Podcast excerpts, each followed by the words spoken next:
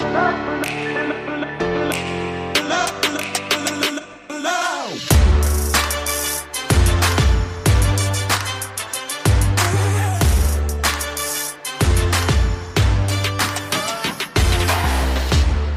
Herzlich willkommen zum Podcast Arbeitsphilosophen, die Zukunft der Arbeit. Herzlich willkommen zu einem Special und zu Professor Johanna Barth. Sie ist Professorin an der ESB Business School. Sie ist Expertin und Beraterin für hybride Arbeit und genau darüber sprechen wir auch, weil der Schuh überall drückt, weil alle Organisationen gerade danach fragen, wie entwickelt sich die Arbeitswelt, wo geht die Reise hin, wie sollen wir jetzt hybrid zusammen zusammenarbeiten. Nicht nur ich werde gefragt, auch viele, viele andere, Johanna sowieso und genau deshalb reden wir über das Thema. Ich wünsche dir jetzt ganz viel Spaß und Freude mit Johanna Barth. Hybride Arbeit ist gerade sehr en vogue, würde ich sagen. Ähm, erste Frage, siehst du das ähnlich? Und zweite Frage, wenn ja, warum? Ich sehe das auf jeden Fall ähnlich. Ähm, wenn ich mir jetzt die Unternehmen, mit denen ich zusammenarbeite, gerade zu dem Thema anschaue, dann ist es bei den meisten so, dass jetzt im Spätsommer die ersten, ich nenne es mal hybriden Arbeitsmodelle getestet wurden oder begonnen wurde, die zu testen.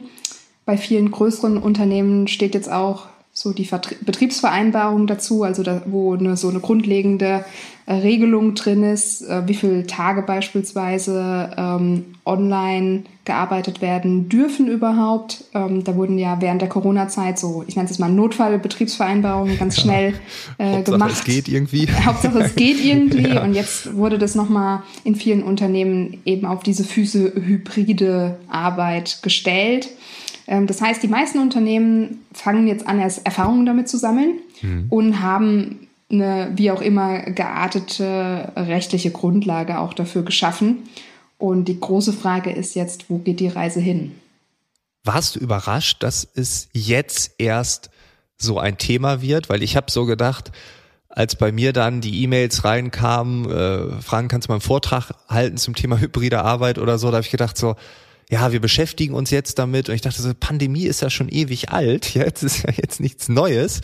So, man hätte ja schon mal so drüber nachdenken können, müssen, äh, vielleicht auch. Also ich hatte das Gefühl, krass, irgendwie haben wir die ganze Zeit abgewartet und jetzt arbeiten wir hybrid und jetzt müssen wir uns Gedanken darüber machen. War das auch so dein Eindruck oder ist der bei mir völlig falsch? Absolut. Okay, also ich Gott sei Dank. Im, Im späten Frühjahr 2021 äh, wirklich angefangen, konkret mit ersten Konzepten dazu ähm, an den Start zu gehen, darüber auch vermehrt dann auf Social Media zu sprechen, hatte meine ersten Konferenzen zu dem Thema und fühlte mich sehr einsam, äh, weil sonst ja. niemand darüber gesprochen hat. Dann ging es dir ja vielleicht ähnlich.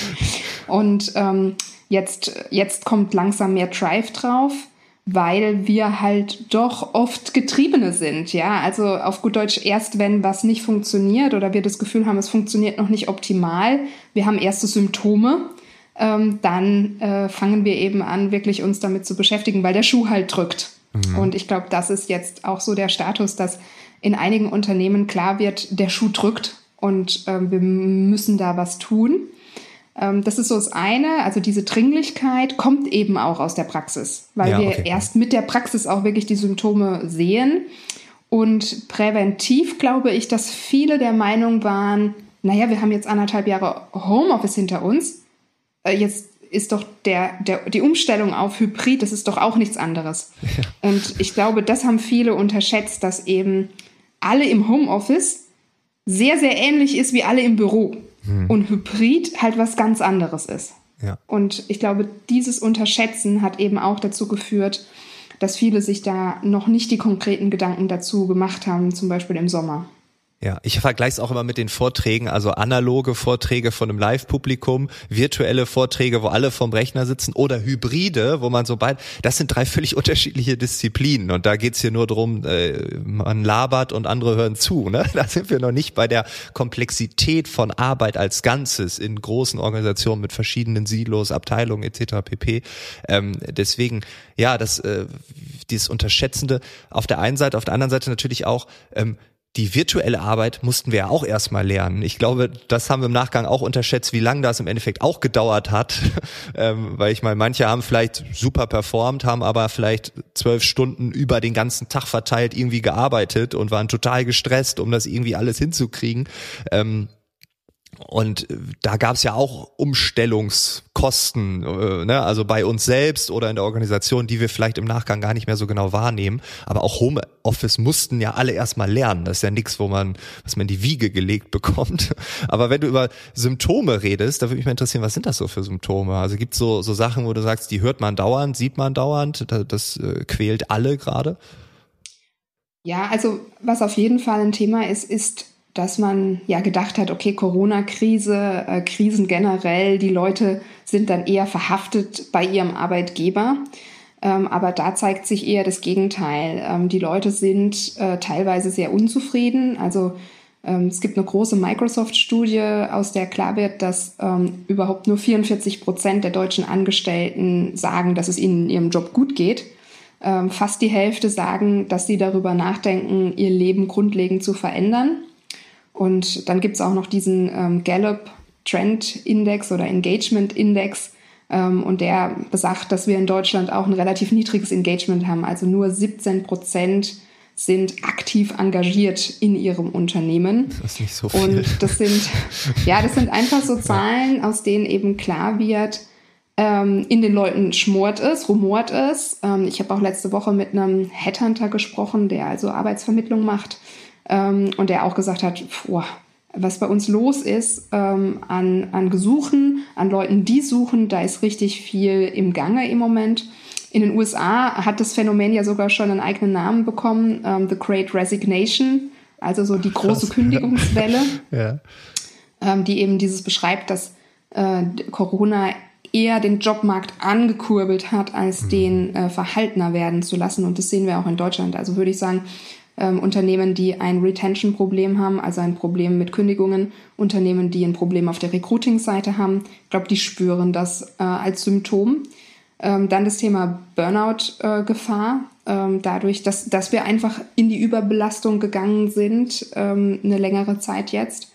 Ähm, die Netzwerke schrumpfen. Also jeder zweite sagt, mein Netzwerk ist kleiner geworden. Ja. Ähm, und das sind ja nicht nur die Netzwerke der Einzelpersonen, also was wir so als äh, Individuen, als Netzwerk empfinden, also dass ich auch zu vielen Menschen in der Berufswelt Kontakte habe, sondern da geht es auch insbesondere um die Netzwerke in Unternehmen. Mhm. Ähm, das heißt, weitere Communities, zum Beispiel Communities, die sich mit bestimmten fachlichen Themen befassen, ähm, wo Leute, die eine gemeinsame Methode zum Beispiel umsetzen. Also ich nenne jetzt mal Projektmanagement als ganz banales Beispiel, dass die Le alle Leute, die in einem Unternehmen Projektmanagement machen, sich zur Methodik Projektmanagement im Unternehmen austauschen.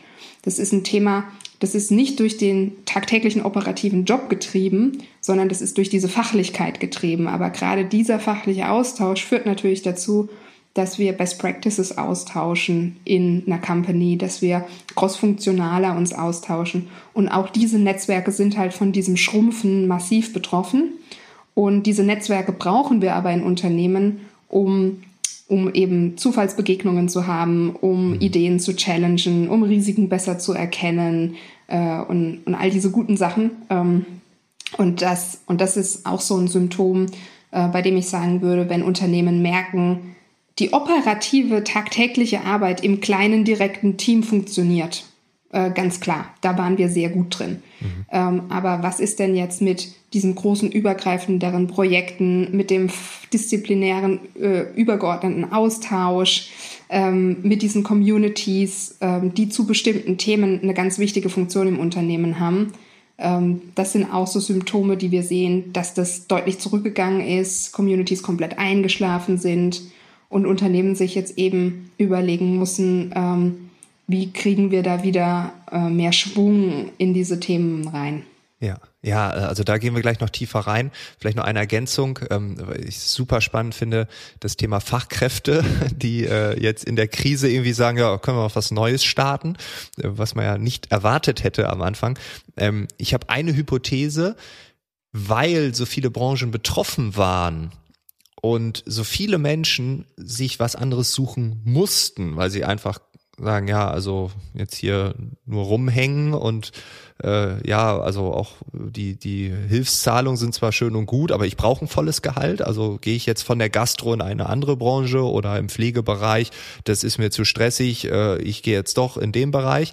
Ähm, ich glaube, wir haben in unserem Freundesbekanntenkreis innerhalb unseres Netzwerkes überall Menschen gesehen, die sich neu orientiert haben. Und ich glaube, ähm, dass das auch so ein gesellschaftlicher Fingerzeig war, schaut mal, wir können uns alle verändern, äh, selbst in solchen Krisen und äh, dass es mir dann als unzufriedene Person dadurch auch leichter gemacht wird. Ne? Wenn der Peter, der nebenan wohnt, seit 30 Jahren in der Gastro am Wochenende immer schuften muss, jetzt auf einmal sagt, boah, ist das toll, ich habe mein Wochenende wieder, ich kann mein Leben ganz anders arbeiten, ich verdiene da sogar mehr Geld und bin weniger gestresst und meine Rückenschmerzen sind auch weg und so. Und dann merkt man auf einmal, oh, und ich jammer auch seit fünf Jahren rum irgendwie, weil ich unzufrieden bin. Aber geht ja vielleicht doch. Ne? Also ich glaube, dass, weil so viele Menschen sich neu erfunden haben oder neu erfinden mussten, ähm, hat das einfach Auswirkungen auf alle. Ne? Man kommt ja gar nicht mehr drum rum in den Zeitungen oder wie gesagt im Sozialen selbst. Ne? Also das vielleicht noch als Ergänzung zum Thema Recruiting. Ich habe aber auch schon einige Unternehmen erlebt, die gesagt haben, nö, bei uns ist Recruiting und so noch alles normal und so. Aber wie gesagt, die Studien verraten ja mit ihren Zahlen nichts Gutes.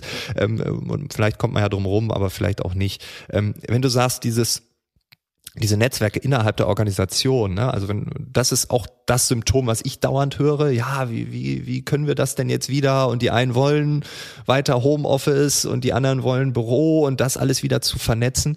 Wenn, wenn du jetzt so eine Maßnahme ähm, äh, rauspicken müsstest, wo du sagst, ja, hybride ähm, Arbeit vielleicht besser zu gestalten, äh, gibt es da etwas, wo du sagst, ja, das könnte das unterstützen?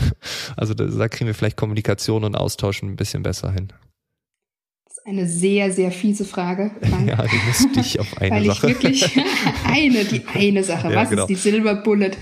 Ähm, die Silver Bullet gibt es definitiv nicht, sondern das ist ein Zusammenspiel von ähm, wirklich ganz vielen verschiedenen Themen, die alle ineinander greifen müssen, damit das hybride Arbeitsmodell äh, funktioniert. Also das ist nicht, ich kann nicht zum Drive-In-Schalter fahren und sagen, ein hybrides Arbeitsmodell, bitte, danke. Und, fahren Sie fünf sondern Meter ist, weiter.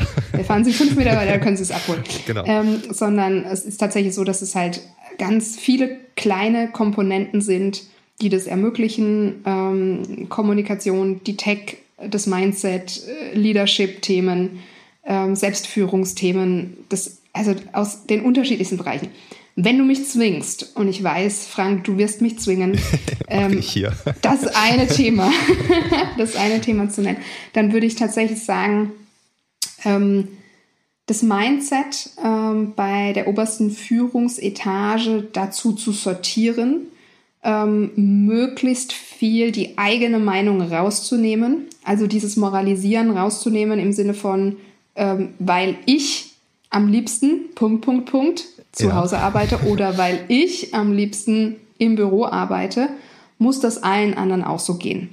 Oder zwinge ich das noch schlimmer dann allen anderen auf, in Anführungsstrichen, sondern ich würde da wirklich versuchen, oder das versuche ich auch mit meinen Kunden, dass ich gerade mit dem Top-Management dann versuche, das sehr wissenschaftlich quantitativ anzugehen. Also ich sage ja immer, ich bin die Ingenieurin unter den Organisationsentwicklern, ähm, weil ich glaube, dass das eine Sprache ist, die ähm, sehr verdaulich ist für uns deutsche Tech-Companies ähm, dass man eben das sehr sachorientiert, auch sehr quantitativ einfach angeht, ähm, symptombasiert dann eben schaut, was wollen wir erreichen, weil ein hybrides Arbeitsmodell ist ja kein Selbstzweck. Nö. Ähm, wenn, wenn du auf der Retention-Seite kein Problem hast, wenn du auf der Recruiting-Seite kein Problem hast und deine Mitarbeiter dir in der Impulscheck äh, sagen, hey, ich bin super happy hier, fühle mich wirksam, fühle mich gut, ähm, dann brauchst du auch kein hybrides Arbeitsmodell.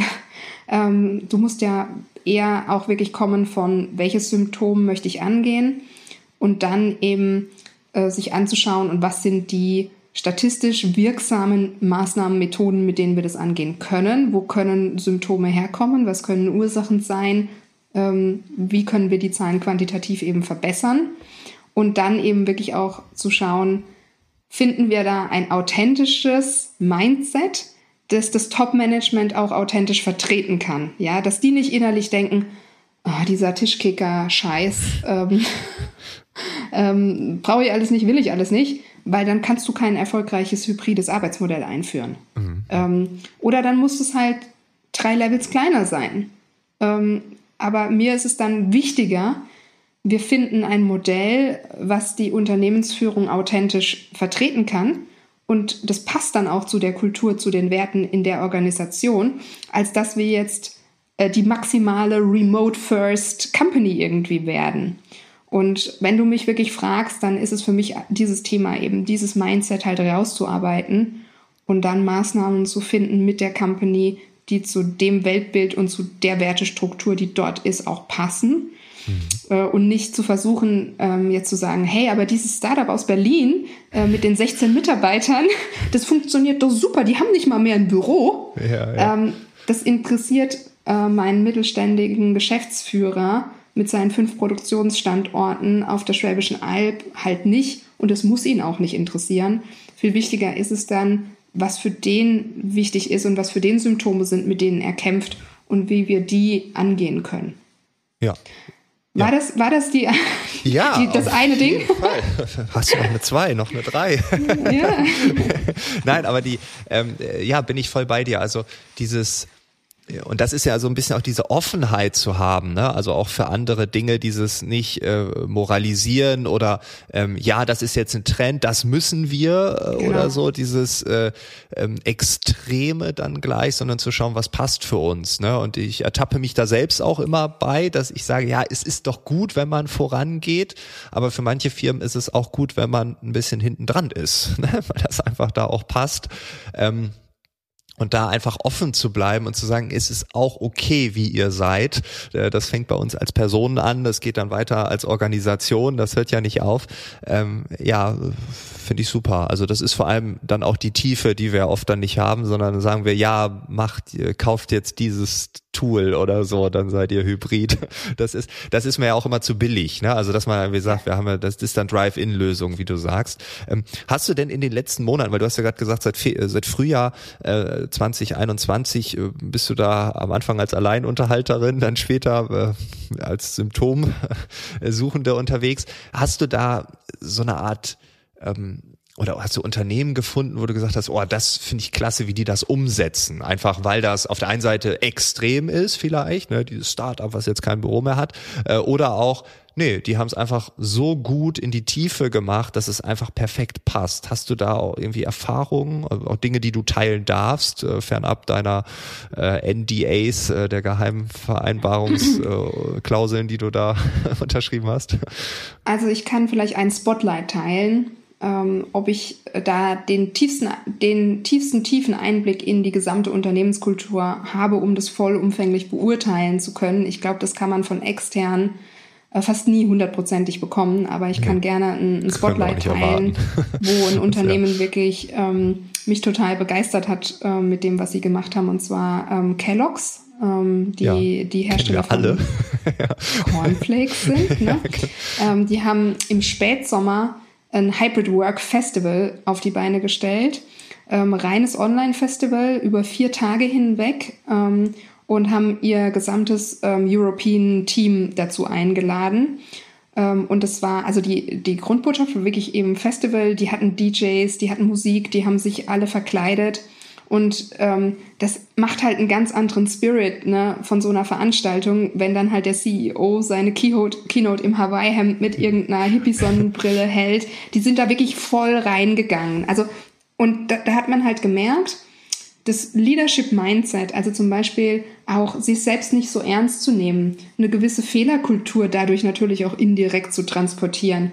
Und dieses Festival-Format, das war so authentisch. Ähm, und so organisch kam das irgendwie raus bei diesem ganzen Festival, ähm, dass mich das halt wirklich begeistert hat. Und ähm, das, das war nicht mal eine wahnsinnig teure Veranstaltung. Ähm, rein online, wie gesagt, aber die haben, also A, die haben wirklich alle mitgemacht. Die waren alle hundertprozentig dabei. Du hast gemerkt, die Führungskräfte, die ihre Keynotes gehalten waren, das war, das war hundertprozentig der ihr Wording, der ihre Meinung.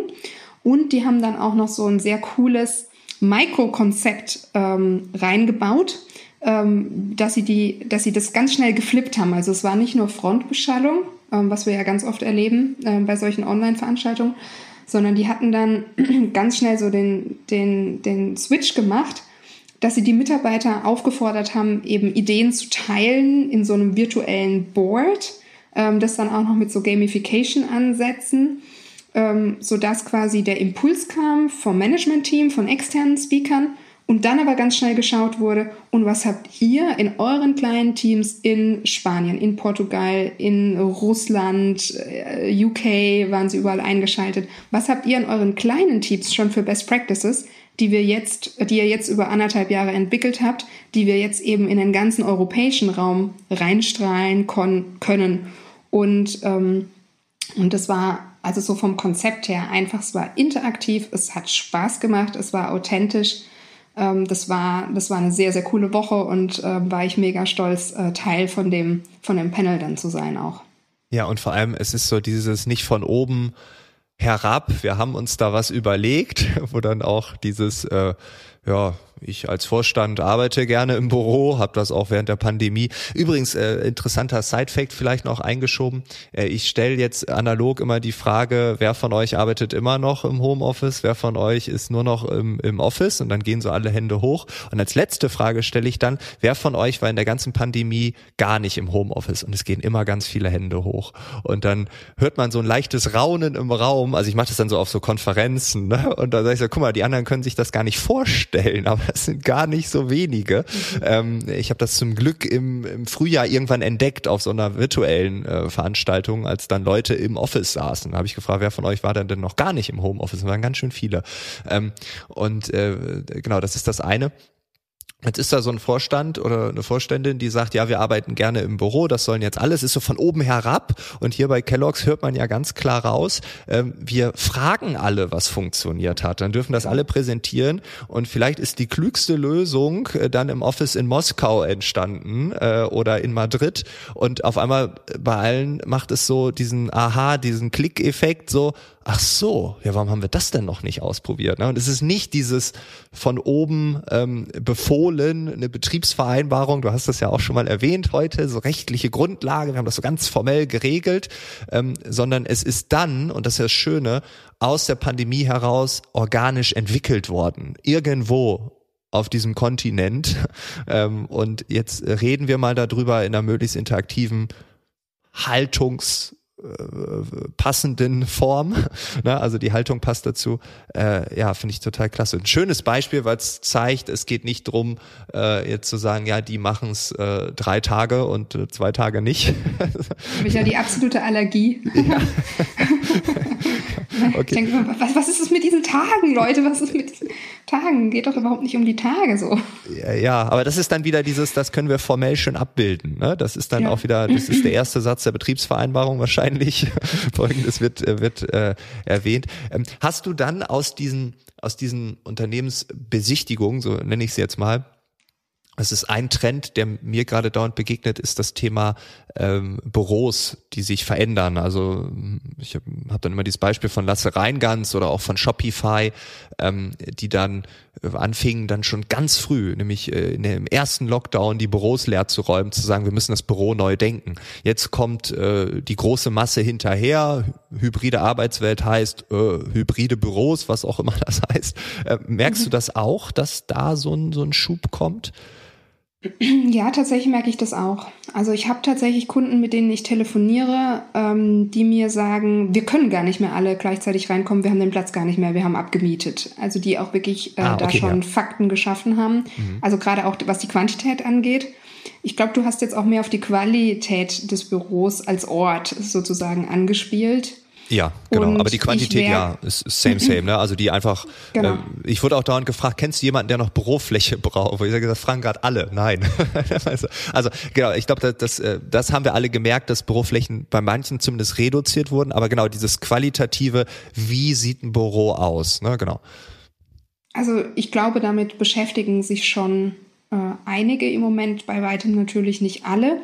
Ähm, für mich ist das auch tatsächlich eine resultierende der Diskussion und nicht ein, ein Start der Diskussion. Ich ja. kann es mir jetzt nicht verkneifen, eine Anekdote zu erzählen und ich lasse das Unternehmen ganz bewusst weg, bei dem ich das erlebt habe. Und zwar ähm, wurde ich da angefragt, äh, so ein Transformationsprojekt hin zu New Work, New Leadership und so weiter zu begleiten.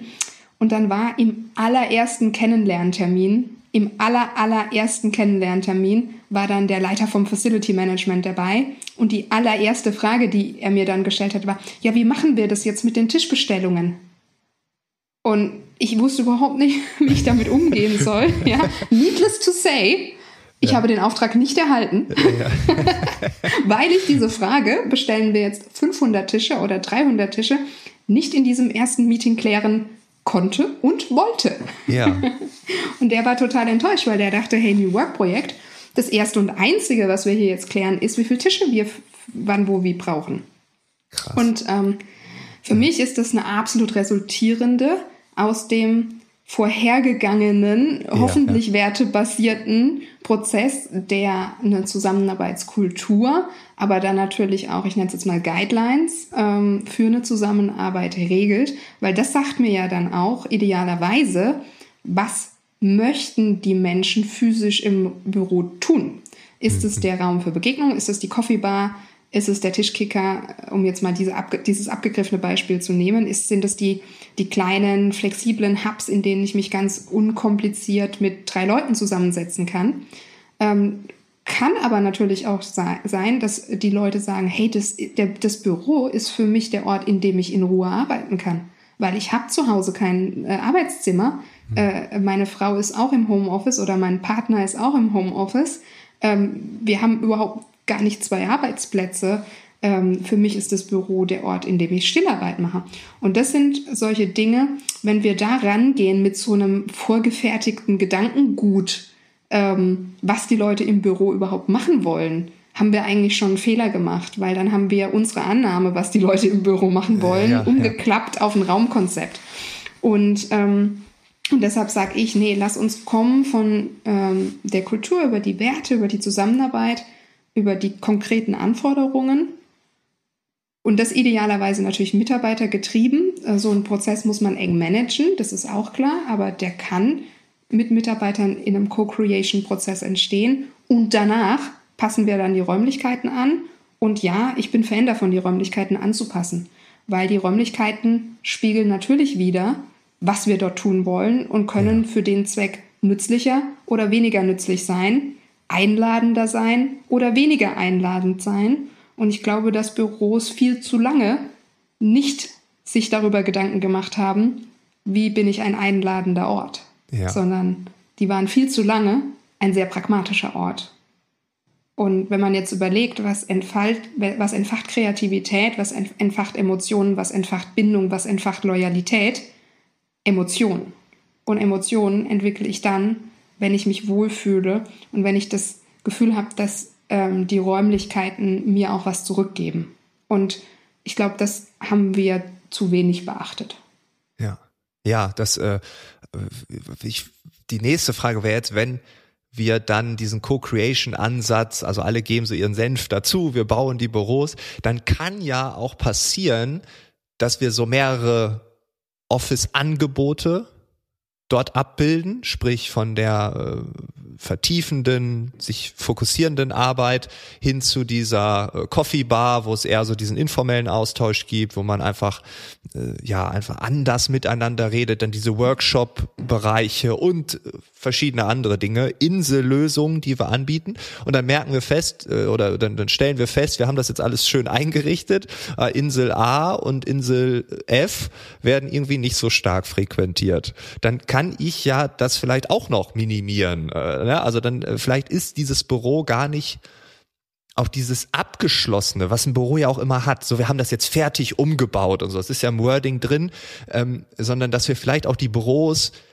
fluider denken, dass wir auch aus einem, aus einem stillen Arbeitsplatz mit relativ günstigen Dingen dann auch etwas anderes kreieren können. Ne? Also setzen wir eine Kaffeemaschine drauf, dann ist eine Kaffeebar. Das wäre jetzt so ein Beispiel, jetzt so ganz, ganz dumm ge, äh, ausgedrückt. Aber äh, so ich glaube, es wird so deutlich, was ich meine, ne? dass, dass Büros sich auch verändern dürfen. Und wie du gerade sagst, in diesem früheren, heute noch viel zu oft vielleicht äh, vorhandenen pragmatischen Ort, da ist das ja gar nicht vorgesehen. Da wird nämlich gefragt, 500 oder 300 Tische, gut, habe ich bestellt, abgehakt, fertig, Ende. Und dann werden die so aufgebaut, wie sie aufgebaut werden sollen, nach Raumplan und dann hat man sich daran zu setzen. So, und wenn man die jetzt umstellt, dann kommt jemand an und sagt, ah, Brandschutz, so, und keine Ahnung, darf man nicht und so. Also das ist ja schon absurd. Ähm, und trotzdem finde ich, ist jetzt gerade die Zeit ja da, um das alles neu zu denken. Also äh, hinter die Fassade zu gehen ne? und dann äh, das ja. Resultierende auch nicht unbedingt als endgültiges Resultat zu sehen, sondern als Zwischenresultat, Zwischenergebnis. Da, da fang, fallen mir äh, spontan drei Ergänzungen dazu ein. Nummer eins, ja, es widerspricht unserem deutschen Gründlichkeitsanspruch, sage ich jetzt mal, ja. ähm, dass wir nicht sagen, okay, das ist das erwünschte Endergebnis und wenn wir dieses Endergebnis gemacht haben, machen wir einen Haken dahinter, sondern zu sagen, dass die Veränderung und die Anpassung das gewünschte Endergebnis ist. Ähm, und da müssen wir unbedingt hin. Und da müssen wir hin, zum Beispiel bei den Raumlösungen, da müssen wir hin bei den Tech-Lösungen. Ja, also nicht, okay, jetzt gehen wir durch diesen jahrhundertelangen Prozess und dann haben wir dieses eine Standard-Software-Tool ausgewählt und mit dem arbeiten wir dann 20 Jahre. Das ist nicht die Herangehensweise, wie eine moderne Technologielandschaft für User-Technologie funktioniert. Ja, so, so gehst du auch privat nicht mit Tech um. Also ich glaube, die meisten von uns laden mittlerweile mehrmals im Jahr neue Apps herunter oder probieren mehrmals im Jahr irgendwelche SaaS-Tools aus, ja. Und warum sollten wir jetzt ausgerechnet äh, in dem Umfeld, in dem wir am flexibelsten, am schnellsten, am digitalsten sein müssten, nämlich in unserer Arbeitswelt, das nicht so machen, obwohl ja, wir das im ja. Privatleben ja so machen, ähm, absurd, geht ja. mir überhaupt nicht in den Kopf. So, also das Thema Ja zur Veränderung und zur Veränderbarkeit und zur Erlaubnis, Dinge kontinuierlich zu verändern. Das zweite ist das Thema Möbel. Ähm, es ist ja eine absolut good News, dass die Möbelhersteller ähm, auch teilweise eigene Organisationsentwicklungsforschungen, äh, Forschungsabteilungen dahinter haben, die sich genau damit beschäftigen, was braucht eine Organisation, an äh, Möbelkonzepten, an Raumkonzepten. Und ich bin zum Beispiel ein wahnsinniger, wahnsinniger Fan, um jetzt mal ein ganz konkretes zu nennen, ähm, von diesen Arena, ähm, von diesen Arena-Räumen, wo du wie so eine Art Tribüne drin hast über so drei oder vier Stufen Mhm. Ähm, was du super nutzen kannst als Sitzgelegenheit, einfach für informellen Austausch für einen Kaffee zu trinken, was du super nutzen kannst für einen Workshop, weil du hast keinen Tisch, der dich bremst, sondern du bist eigentlich immer einen Schritt vom Aufstehen und selber in die Mitte der Arena zu gehen, äh, wieder was zu demonstrieren, zu zeigen, in die Diskussion zu gehen, dich wieder hinzusetzen. Ähm, es ist super für kurze Impulse, Wissensteilen, hey, komm kurz alle in die Arena zusammen, ich teile kurz 15 Minuten, damit wir alle wieder auf einem Wissensstand sind, also so dein typischer Ständerling, äh, dein typisches Morning Meeting. Das heißt, das wäre zum Beispiel so ein Möbel, was ich finde unheimlich ähm, multifunktional ist ja, und ähm, ich sehr, sehr cool finde, sehr gerne nutze. Ähm, auf der einen Seite, auf der anderen Seite gibt's mittlerweile äh, Falthocker aus Pappe, ähm, die du wirklich, du faltest die auf, du faltest die wieder zusammen, kostet nichts. Ähm, also ich, ich mag auch nicht, dass diese Diskussionen ähm, dann oft so kostengetrieben geführt werden. Natürlich kosten neue Möbel Geld, aber die Frage ist natürlich auch, können wir uns konzeptionell noch relativ ähm, flexibel halten damit? Ähm, das ist so ein Thema, was mir zu dem Thema Mobiliar entfällt. Ähm, und das dritte Thema, Frank, ist, müssen wir immer alles selbst haben? Weil es gibt ja, ja mittlerweile so coole Coworking-Konzepte. Locations, das muss ja nicht mal ein offizieller Coworking-Space sein. Ähm, das kann ein, ein cooles Künstleratelier sein, das äh, montags nicht genutzt wird, weil die montags äh, Ruhetag haben oder was auch immer. Und ähm, du, die, die, dieses äh, Selbstverständnis, dass wir Räume sharen, das ist heute so selbstverständlich geworden. Und ähm, das können Unternehmen ähm, ja total für sich nutzen. Und deshalb ähm, dieses Denken, mein, dein, äh, brauchen wir jetzt so und so einen Raum und steht der dann an, was weiß ich, 250 Tagen im Jahr leer, Ähm, sowas kann man ja auch mit ähm, remoten Konzepten, dass da noch dritte, vierte, fünfte, sechste Orte dazukommen, äh, bei Bedarf äh, absolut lösen. Das heißt, ich würde tatsächlich da auch manchmal eher weniger an eigenen Kapazitäten vorhalten und dann lieber warten, bis der echte Bedarf da ist, weil auch ein Co-Creation-Projekt, wo man die Mitarbeiter irgendwo einbezieht, gibt ja nur eine Vermutung, eine Hypothese über den zukünftigen Bedarf wieder. Ja. Aber vielleicht stellt sich heraus, dass diese Hypothese nicht ganz richtig war. Und ähm, dann können wir das ganz einfach dadurch überprüfen, dass wir sagen, hier ist das Budget, da, da sind die drei Optionen. Wenn ihr das braucht, bucht es. Wenn keiner nachher eine Buchung macht, hast du deine Antwort, ob du so einen Raum brauchst oder nicht. Und ähm, das ist eben auch nochmal sowas, dass, dass man viel mehr in ähm, ja noch dritten Orten, ja, heißt ja mal the third place, ja. ne, zwischen Arbeit und Büro, dass man in, mit diesen dritten Orten total schön spielen kann und die manchmal äh, sogar noch weitere Vorteile bieten gegenüber zu Hause oder Büro, weil es nochmal eine ganz andere Umgebung ist, ganz andere Impulse gibt, ähm, vielleicht auch ganz andere Leute da mal zusammenkommen und, und das deshalb ähm, noch andere Vorteile bietet, obwohl es nicht mein eigenes Büro ist. Ja, ja, ganz wichtiger Punkt, weil ähm, auch ein Impuls für mich gerade persönlich, ich immer so von so einem Atelier träume und dann immer denke, ja, aber lohnt sich das für mich? Na, danke. Letzter Punkt. Äh, ich möchte, weil du es gerade gesagt hast, äh, Software as a Service privat. Ich habe immer so dieses Beispiel gebracht, so ja, irgendwie ähm, zu Hause ist alles irgendwie Amazon One-Click, super schnell, im Büro faxen wir wieder so. Ne? Also das ist so dieses ganz extreme Beispiel, aber so wie du es sagst, wir äh, privat testen wir eine App nach der anderen, Software as a Service. Ähm, ich bin Software as a Service Junkie. Ich äh, konsumiere und teste permanent irgendwelche äh, Software. Ähm, wenn wir jetzt noch mal ganz kurz darüber reden, ähm, weil ich glaube, da hast du vollkommen recht, wir sind da ein Tick zu langsam ne, oder probieren zu wenig aus oder wollen das doch zu sehr standardisieren und alle müssen jetzt das gleiche nutzen. Äh, man will nicht diesen Dschungel an Software kreieren, das ist auch okay. Aber wenn wir jetzt nochmal kurz auf, auf das Thema Tech gucken, ähm, in Bezug auf hybride Arbeit, was würdest du da noch ins Schaufenster stellen wollen? Was müssen wir unbedingt hören? Also zunächst mal halte ich Tech in dem Thema hybrides Arbeiten für ein Stück weit überschätztes Thema. Danke. Ein Raunen geht durch die Menge. ich denke genauso, ja. ja. Ähm, aber für viele ist das ein radikaler Gedanke. Ist ja spannend, dass es für dich auch kein radikaler Gedanke ist. Aber ich bin immer wieder überrascht, wie total komplexe Diskussionen, wie was sind unsere Werte für die Zusammenarbeit, wie machen wir, dass dieses hybride Arbeiten funktioniert. Aber auch ganz anderes Thema, ähm, Lernen, Schule etc.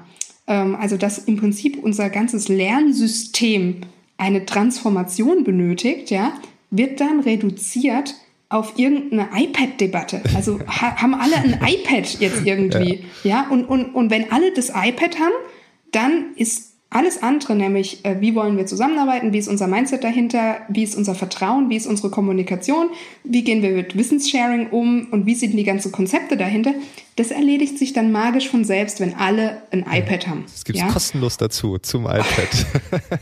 also diese anderen Sachen, die gibt es ja. alle kostenlos, ohne Mühe, ohne Transformation, ohne Change Management, gibt es die alle einfach dazu. Ohne, ohne Weiterbildung, einfach ist, ist da dabei installiertes iOS und schon läuft es. Und ähm, das macht mich so ein bisschen verrückt, weil ich sage, diese Tools, ähm, die wir heute nutzen, die sind überhaupt nicht neu. Ähm, es gibt die schon sehr lange. Ähm, es gibt auch oft verschiedene Alternativen, ähm, gibt auch oft Vor- und Nachteile. Das perfekte Tool gibt es übrigens auch nicht, ähm, sondern ähm, wichtig ist auch da viel mehr die Art und Weise, wie wir damit umgehen. Äh, wie wir die einführen, äh, wie wir dann uns committen, damit zu arbeiten ähm, und wie wir eben auch das ganze Konzept, was hinter unserer Arbeitsweise steckt, anpassen, ähm, als jetzt das Tool als solches. Und ähm, deshalb habe ich immer so eine Allergie, wenn so solche komplexen Fragestellungen dann auf eine Tech-Diskussion umgelenkt werden, ist sehr, sehr wichtig. Genauso wie jemand die Tische bestellen muss. Ähm, aber das ist für mich, wie gesagt, auch da wieder eine nachgelagerte Diskussion, ähm, wo, wo vielleicht auch Symptome auftreten können. Da hat dann einer eine, den Zugriff nicht oder dann hat der andere, was weiß ich, der kann sich nicht muten oder weiß cool. Aber das ist für mich Symptomebene, das ist für mich nicht ähm, Ursächlichkeit. Und ich gehe das Thema halt dann doch eher ursächlicher und ganzheitlicher an und nutze dann sehr gerne Tech und helfe auch Unternehmen dabei, Tech gut auszurollen. Das kann man ja auch besser oder schlechter machen. Ähm, aber dennoch, wer das als das allseligmachende Allheilmittel ansieht, da würde ich ein bisschen vorsichtig sein, ähm, weil ich möchte dann halt dagegen halten, die ganzen Tools oder die allermeisten Tools, die wir heute nutzen sehen, die sind nicht neu. Die hätten wir auch schon vor fünf Jahren benutzen können, um remote zusammenzuarbeiten. Ja. Wir haben es aber nicht gemacht. Und die Frage ist ja, warum haben wir es nicht gemacht? Und dann kommen wir eben an den ganzen Themen vorbei, die wir zunächst mal konzeptionell ändern müssen, prozessual ändern müssen, leadershipmäßig ändern müssen. Und dann hilft uns die Tech natürlich. Ja. Ich sehe auch irgendwie Büro und Tech irgendwie auf der gleichen Ebene. Du nennst es als äh, resultierendes, äh, was da am Ende dann umgesetzt werden kann. Ne? Aber ich glaube, ja, wir marschieren da Hand in Hand. Hätte ich so auch nicht gedacht.